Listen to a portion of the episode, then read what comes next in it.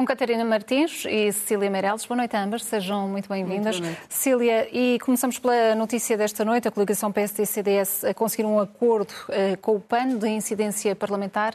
Seria o caminho mais fácil este?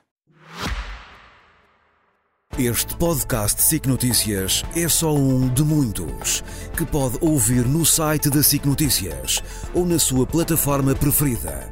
Os melhores programas de televisão a opinião que importa e ainda entrevistas exclusivas em podcasts originais. Onde e quando quiser, leve no bolso todas as conversas. Fique a par das últimas novidades em signoticias.pt barra podcast e nas nossas redes sociais.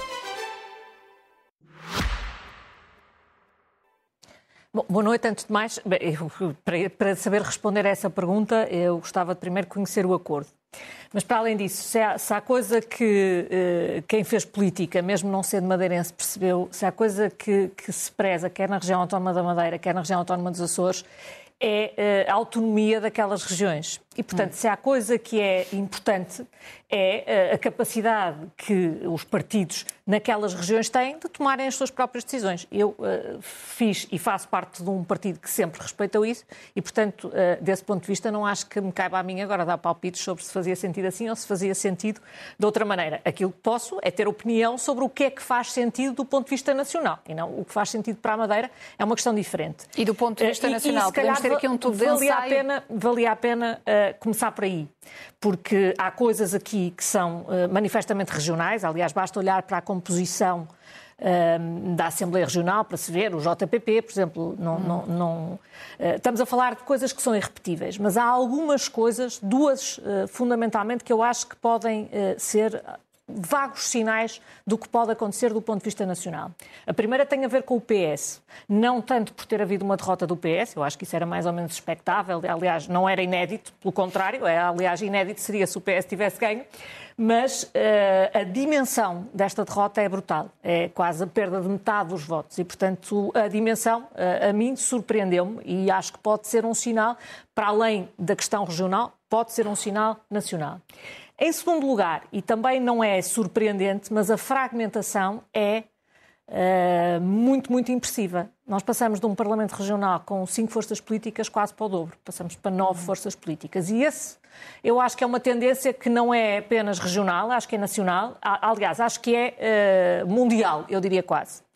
E, e, isso é das coisas que, que, que, vale a pena parar, para além da questão de se é com o PAN, se é com o PAN e com a IL, se era só com a IL, eh, para além dessa questão, que eu acho que é eminentemente depois de, de arquitetura de medidas regional, há aqui uma questão. Eu, eu sempre, sempre fiz parte de um partido que não era um dos dois partidos de, de, de, de, alternância de poder, era um partido mais pequeno e sempre acreditei que os governos de coligação eh, são bons para as populações, que acaba com, eh, um, um, governo será melhor se incorporar mais vozes e se for o resultado de um consenso entre essas vozes.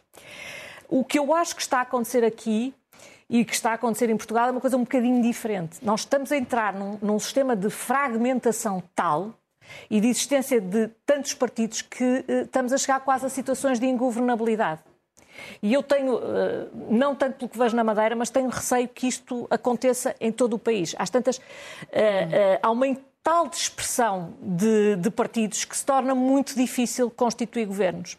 E, sobretudo, a, a, a criação de partidos que são quase de protesto uh, puro, que não, não têm nenhuma ambição de constituir governo e de por aí mudarem a vida das pessoas, é uma coisa que é um fenómeno que eu acho que é, é, é o que mais salta aos olhos no meio disto eu percebo que é moda, acho que uh, está a acontecer em todo lado, mas eu acho que isto é o lado errado da história e acho que a história vai comprovar que, que estes partidos vão, vão, vão conhecer um pico, mas também vão conhecer o seu fim. Catarina Martins, que reflexos podemos ter no plano político nacional? Muito boa noite. Eu, eu, discordo da Cília na análise que faz sobre a fragmentação da Madeira e vou tentar explicar brevemente porquê. As eleições de 2019 é que foram diferentes daquilo que nós conhecemos da Madeira, porque houve uma bipolarização, houve alguma esperança que houvesse uma mudança de governo e por isso partidos mais pequenos perderam representação. O Bloco perdeu representação nessa altura, o CDS encolheu uh, muito, mas na verdade a história da Madeira é feita com muitos partidos no Parlamento. E é feita com muitos partidos e foi feita durante muito tempo até com o CDS como segundo partido, na oposição. Sim. Ou seja, a oposição claro. do PSD também era à direita. Hum. E, portanto, o que nós vemos nestas, nestas eleições é que seguramente o PS teve uma derrota, e eu julgo que fruto das próprias escolhas que fez há quatro anos e da forma como, como esteve nestes quatro anos na Madeira, podemos depois uh, falar disso, mas aquilo que, uh, aquilo que nós vemos é que o, o, CDS agora já aparece em coligação com o PSD, perdeu o seu espaço próprio e o seu espaço é substituído por outros partidos de direita, porque há uma fragmentação que estamos a, a ver na direita, que na verdade não têm, mesmo os dois juntos, os resultados que o CDS tinha em 2011 ou 2015. Ficam bastante abaixo dos 17% ou dos 13% que o CDS já esteve. Isto para percebermos a Madeira, para percebermos de que é que estamos a falar. E para percebermos que a Madeira é uma região mesmo eh, em que o debate político se dá em condições muito difíceis. Eh, Alberto João Jardim foi comentador da RTP Madeira na noite eleitoral e eu tive, enfim, o prazer, digamos assim, de o ouvir. Esteve a acompanhar. E, e, é extraordinário, e ele tem uma frase que eu acho que é extraordinária e que mostra o que é a Madeira. Diz, como é que é possível que Miguel Albuquerque tenha perdido a maioria absoluta, não estou a citar exatamente, estou a repetir a ideia, numa altura em que ele tem tudo. Tem a comunicação social e tem os meios. E é mesmo assim na Madeira. É mesmo assim estes quase cinco décadas de poder do PSD, em que controlam a comunicação social, em que usam os meios do governo regional e da região para a propaganda do próprio partido. Há dois dados que eu acho que são extraordinários, eh, aliás, de pessoas com rendimentos diferentes.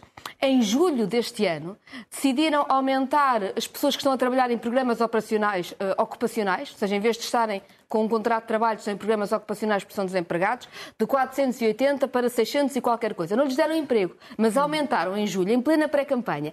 E agora... Mas o que Está a defender que essas pessoas deviam estar em casa sem, sem, não, não, sem fazer nada e sem terem uma oportunidade oh, Cília, de aprenderem alguma coisa e de estarem a, não, a ter Cília, um trabalho que para elas... Ocupam, ocupam postos de trabalho e deviam ter um contrato de trabalho não se dá esmolas a quem merece ah, um então salário. o problema não é o aumento. Não, o problema o não é o aumento. É o que eu estou a dizer é a forma como é feita a campanha.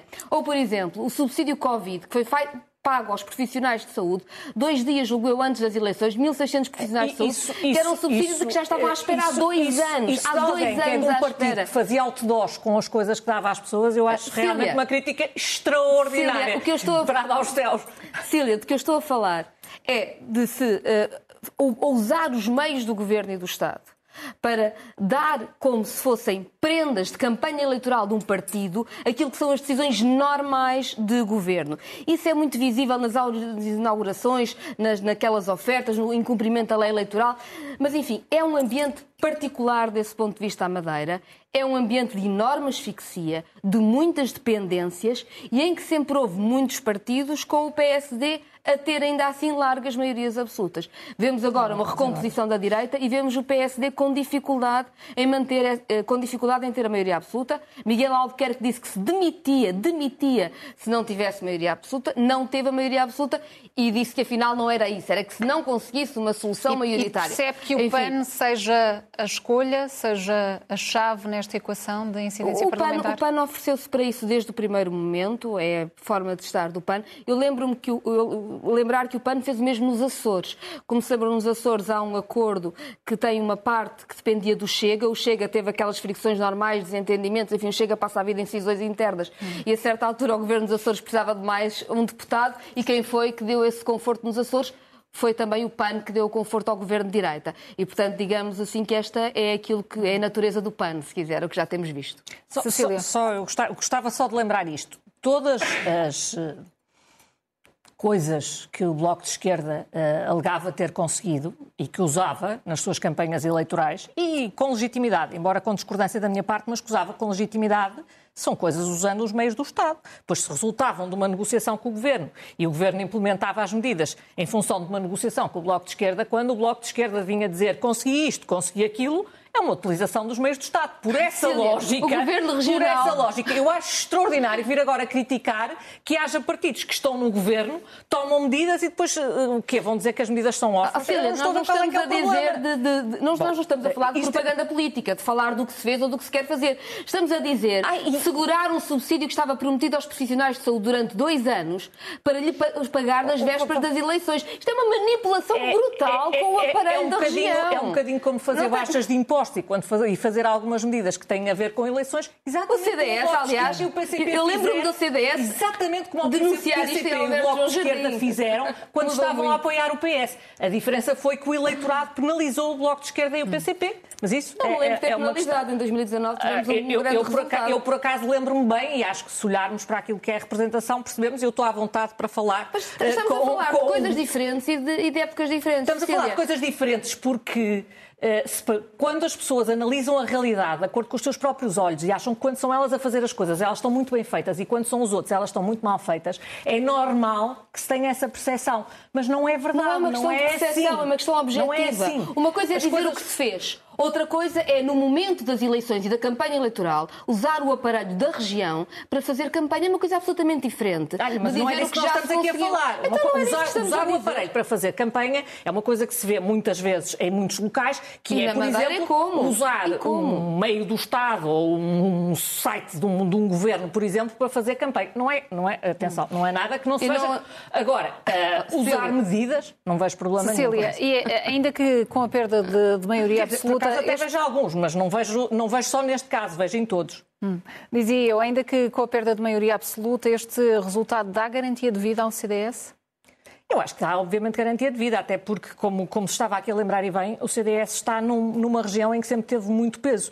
E estando no governo, é evidente que continua a existir, os seus deputados continuam a ser essenciais e o partido continua a ser essencial. Agora, acho que é razoável e é normal, e toda a gente compreenderá que depois de se estar num governo, que eu acho que todos perceberão que há uma diferença com a saída de Alberto João Jardim e, e a entrada do CDS para o governo representou uma diferença, que é normal que as pessoas queiram ir a votos uh, apresentando a continuidade desse projeto. Acho isso absolutamente eh, razoável. Mas voltando um bocadinho atrás, porque essa é que é a parte que eu acho que é e que representa de facto uma diferença. Eh, uma coisa, são, eu, eu, não, eu não tenho problemas em que exista um partido, eh, cinco partidos ou dez partidos. Aquilo que eu acho que está a acontecer em Portugal, sobretudo no espaço à direita, é verdade, é uma coisa diferente, que é a existência de partidos que não querem ir para o poder e que não querem ser poder. E isso é que é uma coisa que me faz alguma confusão. Mas querem, não é? Porque a existência, a existência de um partido pressupõe isso. Um partido não é uma tertúlia de pensamento. É, é, o objetivo de um partido é pôr as suas ideias em prática, não é apenas um think tank. E desse ponto de vista, nós temos um partido que eh, é incoligável, por assim dizer, porque na realidade toda a gente, eh, eh, todos os outros partidos se recusam a coligar com ele e, e, e, e convenhamos que todos percebemos porquê. E depois temos aqui a Iniciativa Liberal, que nisso é um partido que eu fico sempre sem perceber se faz parte da solução ou se não quer nunca fazer parte da solução. E isso é uma coisa que eu gostava que estivesse esclarecida à direita. Hum. Catarina. Só, só, para dizer o seguinte: o, o, o, Chega fez um acordo no governo, no, de governo com os Açores, com o PSD e com o CDS. De governo não, de, de apoio, sim. Bem, de apoio. E, e, eu, e eu te digo à vontade, já tenho dito isso aqui várias não, vezes. Mas é só para dizer eu, que o Chega. Eu acho que as coisas deviam ter sido resolvidas de uma maneira muito simples, que era dizer: está aqui o governo, o Chega, se quiser, chumba e vai para lá o PS. Não, se e... não quiser, Diz a mãe. E ponto final, parágrafo, não há negociação e, e é bom lembrar o seguinte, eu, eu percebo que às vezes, ou seja, e sobretudo quem vive na, na bolha das redes sociais, e o Chega alimenta-se muito disso, não é, do próprio algoritmo, faz sempre de conta que está a nascer de novo. Mas, na verdade, André Ventura disse que queria ir para o governo na Madeira. Ah, sim, foi esse o objetivo primeiro que estabeleceu, foi ir para o governo com Miguel Albuquerque. Era o que queria, era ir para o governo com Miguel Albuquerque. Depois, Portanto, a terminar... Chega não pode considerar que esta foi uma grande vitória na Madeira? Não, o objetivo, o objetivo do, do, Chega era ir para o governo e não foi. E mais... O objetivo de Chega é, sobretudo, que as pessoas estejam sempre a falar dele. E nisso é bem sucedido. Tenho que reconhecer, hum. nesse objetivo é bem sucedido. Mas, infelizmente, porque na realidade o único efeito que isto tem, e eu estava a ver a peça antes disto, o único efeito que isto tem é que, eh, sobretudo o PSD, em vez de estar a falar das suas propostas, eh, aquilo que passa é a resposta que está a dar ao problema do Chega. Quem é o direto beneficiado com isto? É o Partido Socialista.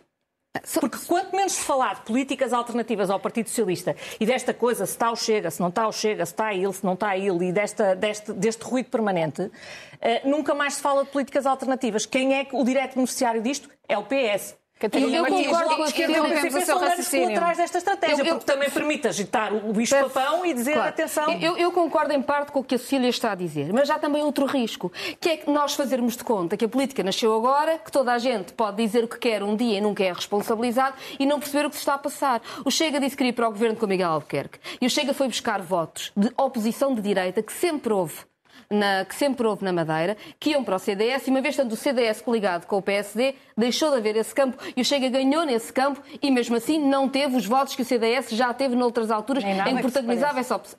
Se nós não falamos disto, até parece que apareceu uma oposição de direita muito pujante na Madeira quando isso é mentira. E se nós não dizemos isto também, até parece que o Chega quer ser uma oposição que não quer ir para o governo e que é tudo contra o Miguel Albuquerque, quando disse que queria ir para o governo com o Miguel Albuquerque e foi Miguel Albuquerque que fechou essa porta. Sim, diz, Eventualmente porque depois não precisou, porque eu também registrei que Luís Montenegro ontem dizia com o Chega nunca porque não vamos precisar. E este não vamos precisar é extraordinário.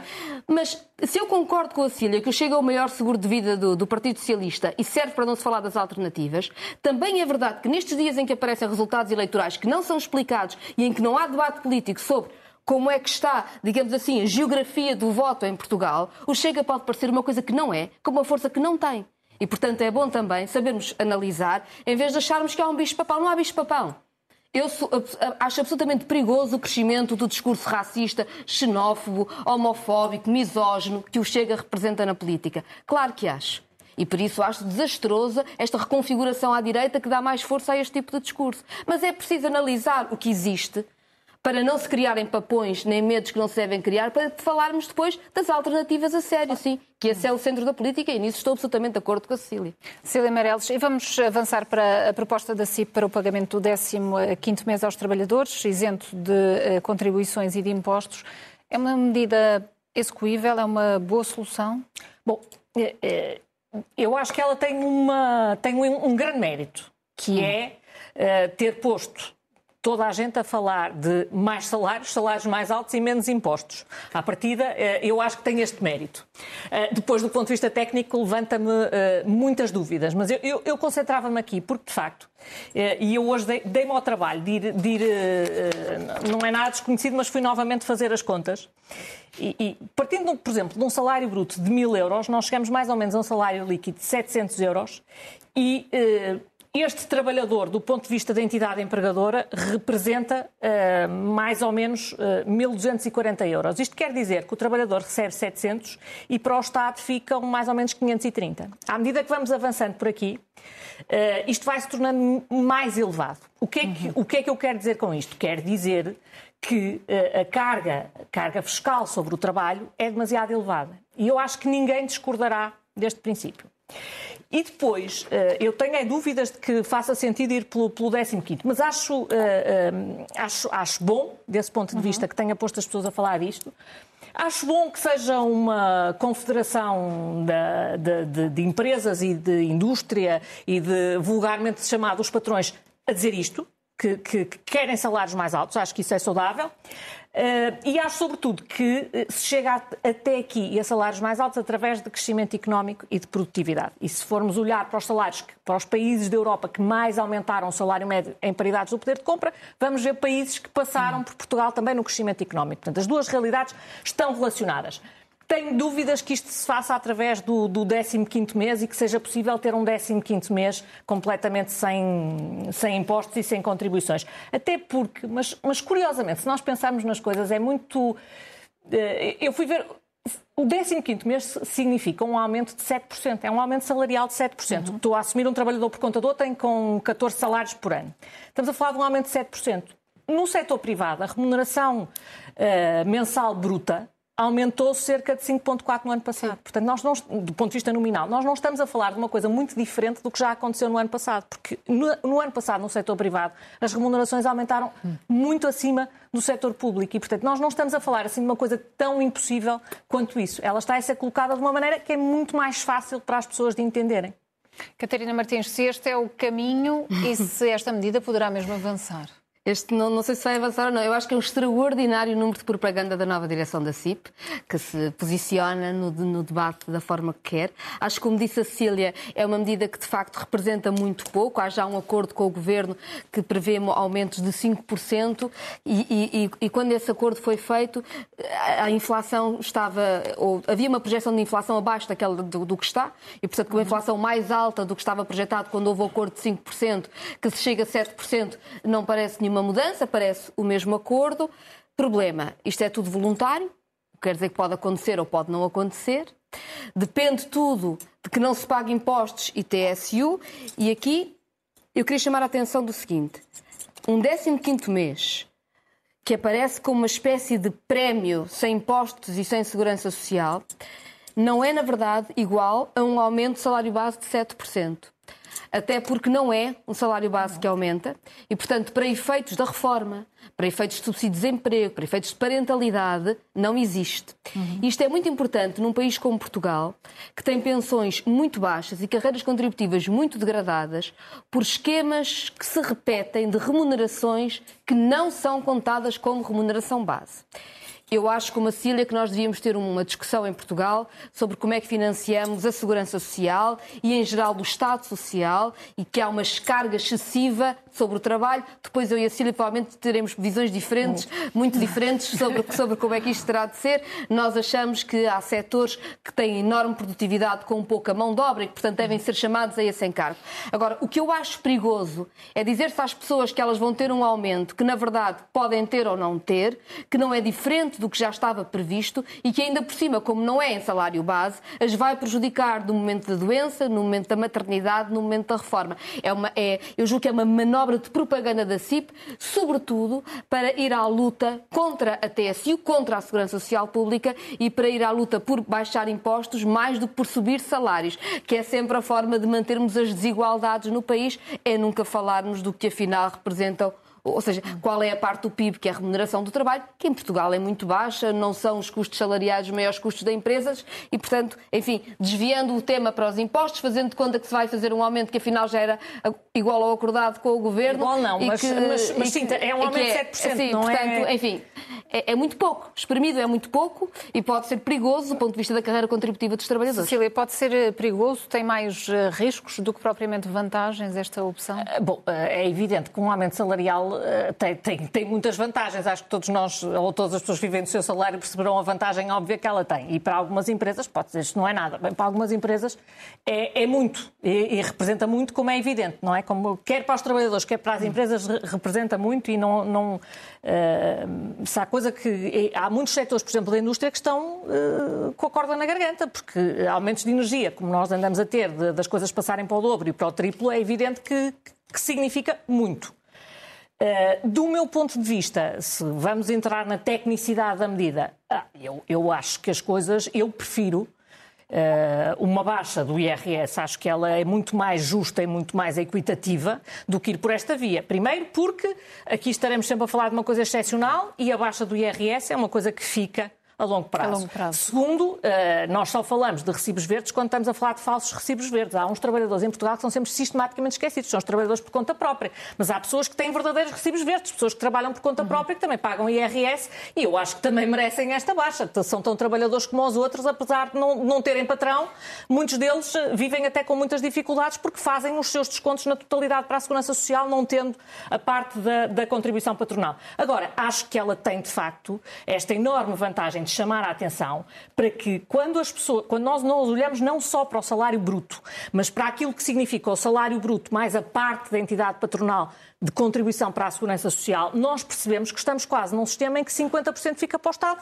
50% fica para quem trabalha. E isso significa uma carga fiscal excessiva sobre o trabalho. E, portanto, tem esta enorme vantagem de ter posto as pessoas a discutir isto. Um, do meu ponto de vista, tanto quanto sabe, estarão a negociar com o Governo. Eu acho que a concertação social tem que. é o sítio normal. Hum. Eu sempre achei. Uh, quando, quando o Bloco de Esquerda e o PCP negociavam certas coisas no Parlamento uh, e aprovavam lá as coisas, eu lembro-me de estar lá a dizer isto é matéria de concertação social, isto deve ser decidido na concertação social. E eu, quando vejo a CIP a negociar com o Governo, acho que devo, em dever de coerência, continuar a dizer exatamente a mesma coisa que dizia. Se é para a concertação social, é para a concertação. Eu, sou, eu, eu, eu, nestas coisas acho que é nós não podemos estar a defender Sim, uma. Tem uma certa piada porque aparentemente isto não está na concertação é social, não é? Ministra do Trabalho. Quando não concordamos, é, é não. Eh, se, se, temos um método, temos um método. Mas como também o Governo assinou um acordo de remunerações, passado um mês ou dois já estava a fazer uh, alterações laborais que não estavam no acordo. Portanto, nada se cumpre e nós vivemos assim numa espécie de, de pântano em que o que é verdade num mês já é mentira no mês a seguir. Uh, enfim, eu percebo que cada confederação e, cada sindicato faça aquilo que possa para, para, navegar no meio deste caos. Mas não preferiam um sistema em que houvesse um método. Agora, acho que está-se a gerar um enorme consenso de que é preciso descer alguns impostos. Curiosamente, e eu só para terminar gostava de dizer isto, também convém começar a gerar um consenso sobre o que é que no Estado se pode gerir melhor.